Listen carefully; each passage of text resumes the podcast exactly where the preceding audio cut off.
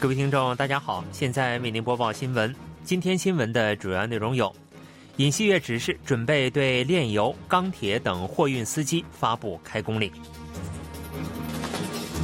世界杯，韩国队六日凌晨四时对阵巴西队；西海公务员遭射杀事件再升级，前青瓦台国家安保市长被捕。以下请听详细内容。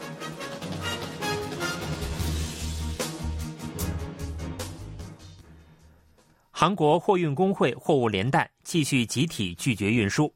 韩国总统尹锡悦指示，准备对炼油、钢铁等行业的货运司机发布开工令。在向水泥运输车辆发布开工令五天后，尹锡悦四日下午在总统室主持召开有关部门长官对策会议。尹锡悦在会上指出，货物连带的拒运、妨碍运输和威胁行为均属于犯罪行为。对于此类非法行为，应动用所有行政力量追踪到底，并迅速严厉地采取措施。尹锡悦表示，炼油、钢铁、石油化学行业恐出现进一步损失，应做好准备工作，确保可立刻发布开工令。据政府估算，迄今为止，上述领域的出货损失已达到三万亿韩元。负责经济事务的副总理邱清浩表示，正密切关注情况，以判断发布开工令的时机。邱清浩指出，若国家经济出现值得担忧的危机迹象，将立刻着手发布开工令。尹锡悦还将民主老总计划于六日举行的大罢工定性为政治罢工，要求做好应对准备。韩国总统尹锡悦表示，将积极支持企业的出口活动。尹锡悦指出，出口一直以来都是韩国经济坚实可靠的支柱，可以说是韩国经济的根基和就业岗位的来源。尹锡悦五日出席在首尔 Quex 会议中心举行的第五十九个贸易之日纪念仪式，并在致辞中指出，韩国出口的全球排名从去年的第七位上升至第六位，今年出口额将超过六千八百亿美元，创下历年最高纪录。尹锡悦表示。为实现2026年跻身全球五大出口强国的目标，政府将集中所有力量支持出口。他说，他亲自主持出口战略会议，通过一站式出口和承揽订单支援小组，迅速解决企业在出口和承揽订单方面遇到的问题。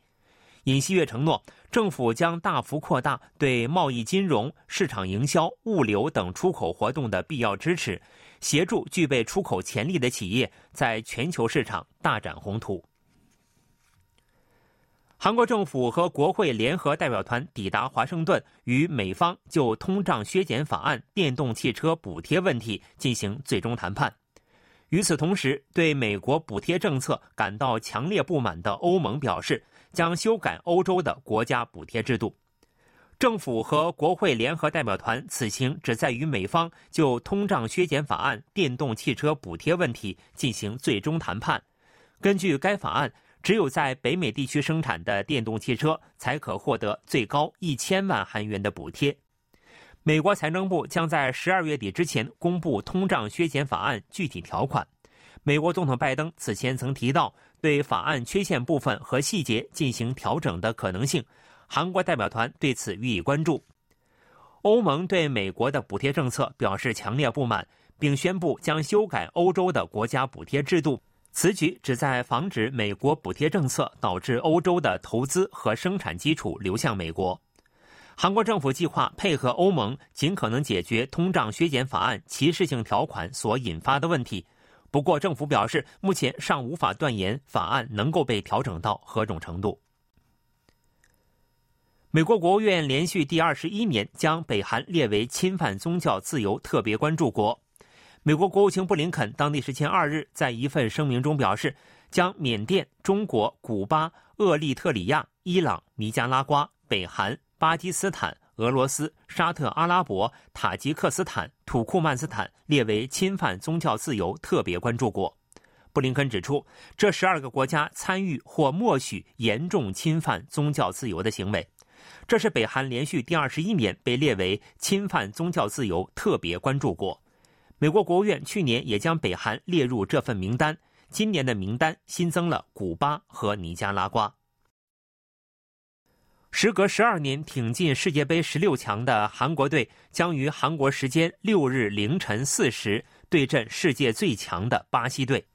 韩国队和巴西队的八分之一决赛将在卡塔尔多哈九七四球场举行。韩国队已完成出战准备。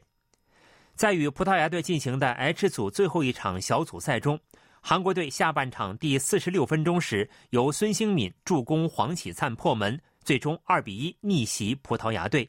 挺进十六强。这是韩国队在历届世界杯中第三次晋级十六强，距离上一次晋级时隔十二年。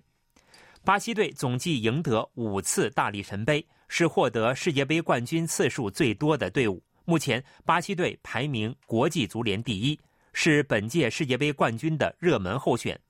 韩国队的国际足联排名为第二十八位。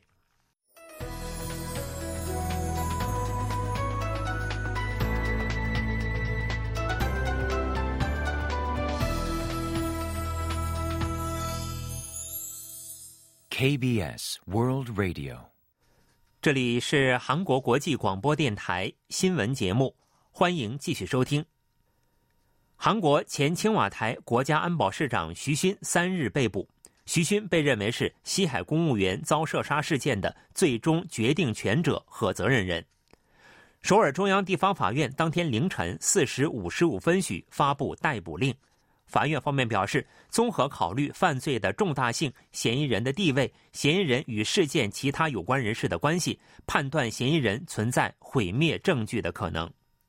徐勋涉嫌在海洋水产部公务员李大俊遭北韩军人射杀的第二天，即二零二零年九月二十三日凌晨一时许召开的有关部门长官会议上，作出隐瞒李大俊遭射杀事实的决定，并要求有关部门删除相关情报。徐勋是首名被捕的文在寅政府时期青瓦台高层人士。由于徐勋是前国家安保市长，并不完全排除对前总统文在寅进行调查的可能性。文在寅最近也表示自己是最终批准人。韩国警方通过与国际刑警组织的合作，逮捕了五十名进行电信诈骗等犯罪活动后潜逃海外的人员，并引渡回国。警察厅四日表示。该机构从今年七月起，和三十个国家共同展开了国际刑警组织经济犯罪联合打击行动，逮捕了九百七十五名全球主要经济罪犯，冻结犯罪金额一千七百五十五亿余韩元。其中，在韩国犯罪后潜逃海外的人员为五十人，冻结犯罪金额一千五百亿余韩元。警察厅表示，将通过定期的国际刑警组织联合打击行动，全力逮捕并引渡潜逃海外的经济罪犯。韩国银行五日表示，截至十一月底，韩国外汇储备为四千一百六十一亿美元，环比增长二十点九亿美元。这是韩国外汇储备自七月以来，时隔四个月恢复增加态势。尽管金融机构的外汇存款有所减少，但伴随韩元走强，非美元外币资产的美元兑换额增长，推动外汇储备增加。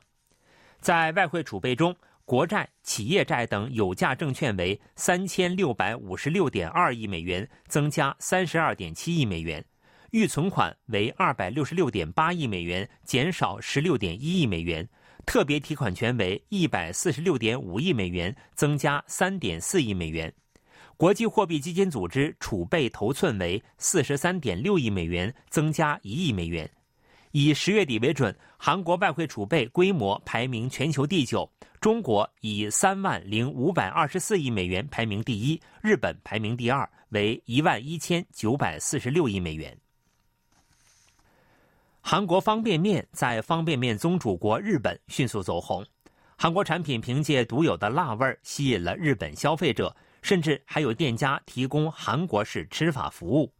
在日本大阪郊区的一家韩国食品店，不少顾客挑选陈列在柜台上的各种韩国方便面，与方便面一起享用的新奇也受到了欢迎。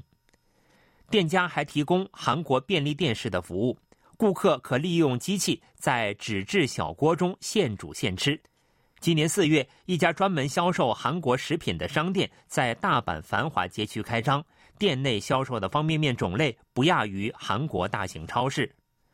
纸杯方便面是日本方便面市场的主流产品。不过，疫情爆发后，在家解决三餐的人增多，再加上韩剧走红，韩国的袋装方便面开始受到追捧。与以鸡汤、鱼汤为汤底的日本方便面不同，韩国方便面凭借牛肉汤底和香辣口味受到了欢迎。韩国的一款方便面还在当地的口味喜好度调查中排名第二，辣炒面仅今年的销售额便超过了一百亿韩元。去年韩国方便面的对日出口额为八百五十亿韩元，年均增长率超过百分之二十五。